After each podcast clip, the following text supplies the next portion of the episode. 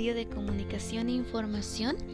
Y bueno, en la tarde del día de hoy vamos a hablar sobre el tema de la entrevista, sus recursos flexibles y dinámicos.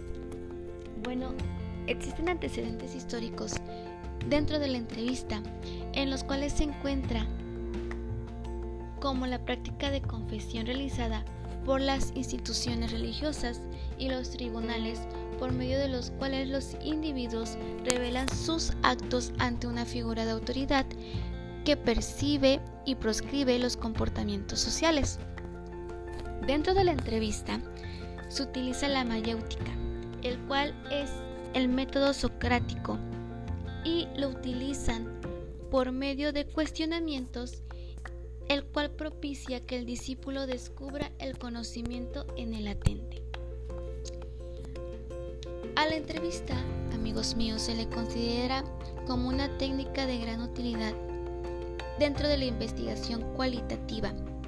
Esta ayuda a recolectar datos, los cuales también ayudan a incrementar la información del entrevistado.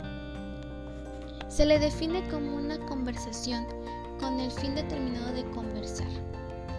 La entrevista aparte de ser una técnica, es un instrumento técnico, el cual adopta un diálogo coloquial y se define como la comunicación interpersonal, la cual establece o se establece entre el investigador y el sujeto de estudio, con el fin de obtener respuestas verbales a los interrogantes planteadas sobre el problema propuesto. Se objeta que la entrevista es más eficaz que un simple cuestionario, supuesto que esta ayuda a obtener información más completa y profunda, además de brindar la posibilidad de aclarar dudas durante el proceso, asegurando respuestas más útiles y acreditables. Dentro de la entrevista existen tres tipos, con su clasificación de acuerdo a su planeación correspondiente. Uno de esos tres tipos es la entrevista estructurada o la entrevista enfocada. Esta se aplica en forma rígida a todos los sujetos de estudio. Tiene la ventaja de ser sistematizada y facilita la clasificación y el análisis. Presenta una alta objetividad y confiabilidad. Una de sus desventajas es la falta de flexibilidad que conlleva la falta de adaptación al sujeto que se entrevista y una menor profundidad en el análisis. El segundo tipo de entrevista es la entrevista semiestructurada y esta ofrece un grado de flexibilidad aceptable. A su vez, mantiene la suficiente uniformidad para alcanzar interpretaciones acordes con los propósitos del estudio. Por último, tenemos la entrevista no estructurada. Esta es más informal, es más flexible y se planea de manera tal que puede adaptarse a los sujetos y a las condiciones. Y bueno, Dentro también de la entrevista existen fases. La clasificación se identifica que cada tipo de entrevista tiene su peculiaridad. Sin embargo, en el momento de su desarrollo se presentan determinados momentos homogéneos. Y bueno, la primera fase es la fase de la preparación. Es el momento previo a la entrevista en el cual se planifican los aspectos organizativos de la misma, como son los objetivos, la redacción de preguntas guías y la convocatoria. Después de esta primera fase, va la segunda fase que es la fase de la apertura.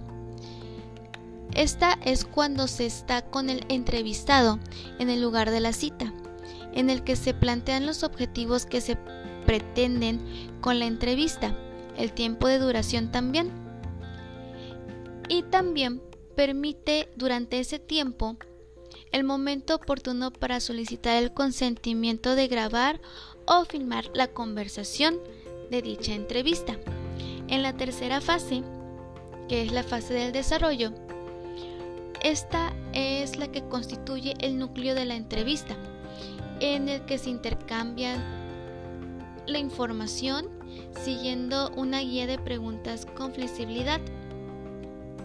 Aquí es cuando el entrevistador hace uso de sus recursos para obtener una mayor información acerca de su entrevistado y la que él en ese momento pues requiere. Y la última fase, que es la cuarta fase, que es el cierre, es el momento en el que conviene anticipar el fin de la entrevista para que el entrevistado recapitule mentalmente lo que ha dicho y provocar en él la oportunidad de poder quedarse con el puesto solicitado.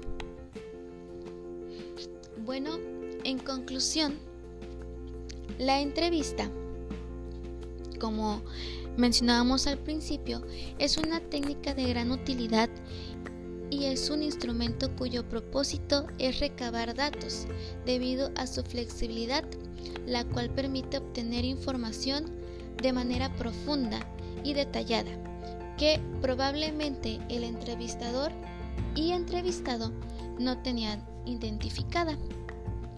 Y bueno, por último no me quiero despedir de ustedes sin antes mencionarle una pequeña nota informativa que es que a la entrevista se le considera de una manera muy valiosa en el campo de la investigación y aún más cuando se utiliza en estudios de tipo mixto como una visión completamente en el enfoque cuantitativo.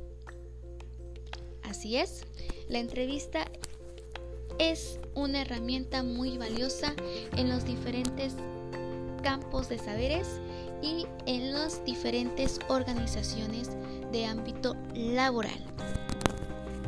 Me dio mucho gusto estar en esta tarde con ustedes compartiendo estos conocimientos y esta información mediante este medio de comunicación. Nos vemos pronto. Hasta luego.